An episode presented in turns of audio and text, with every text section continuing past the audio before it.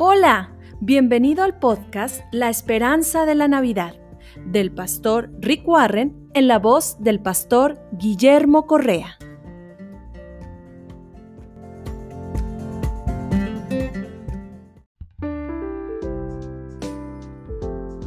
La Biblia dice en Lucas capítulo 2 versículo 7, María dio a luz a su primer hijo, un varón, lo envolvió en tiras de tela y lo acostó en un pesebre porque no había alojamiento disponible para ellos. Un año cuando nuestros hijos eran pequeños, mi esposa decidió que yo debería elegir el lugar donde pasaríamos las vacaciones.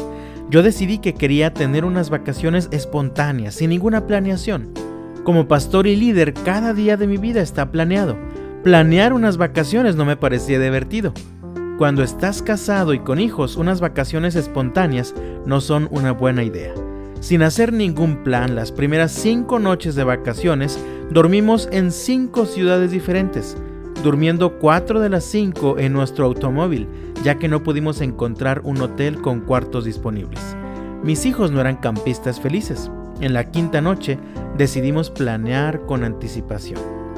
Esas vacaciones me ayudaron a entender lo que significa en la Biblia cuando en la historia de la primera Navidad se dice que no había alojamiento disponible para María y José. La venida del Dios eterno y Mesías prometido había sido anticipada por miles de años. Las profecías predijeron la verdad de que el Salvador del mundo iba a venir. Su nacimiento sería tan importante que dividiría la historia en antes y después de Cristo. Tu cumpleaños está fechado en relación al cumpleaños de Cristo. Pero cuando el Hijo de Dios vino al mundo, no había lugar para él. El dueño del mesón perdió una oportunidad única. Si Jesús hubiera nacido en una de sus habitaciones, aquel hombre podría haber construido un letrero grande como los de Las Vegas que indicando hacia abajo diría, el Hijo de Dios nació aquí. Hubiera podido cobrar una fortuna por las habitaciones. En lugar de eso, él perdió la más grande bendición de su vida porque no tuvo un lugar para Jesús.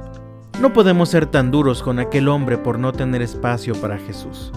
De hecho, nosotros lo hacemos todo el tiempo. Todos nos resistimos a darle la importancia que se merece en nuestras vidas.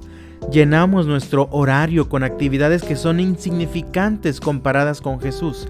Gastamos el dinero en el dispositivo más nuevo y no tenemos nada para dar al trabajo de Dios en el mundo.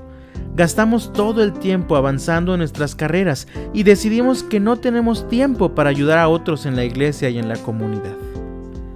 A medida que te preparas para celebrar la Navidad este año, hazte la siguiente pregunta. ¿He dejado espacio en mi posada para Jesús?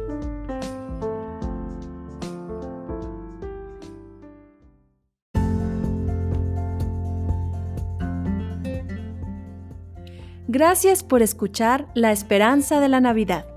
No te pierdas nuestro próximo episodio.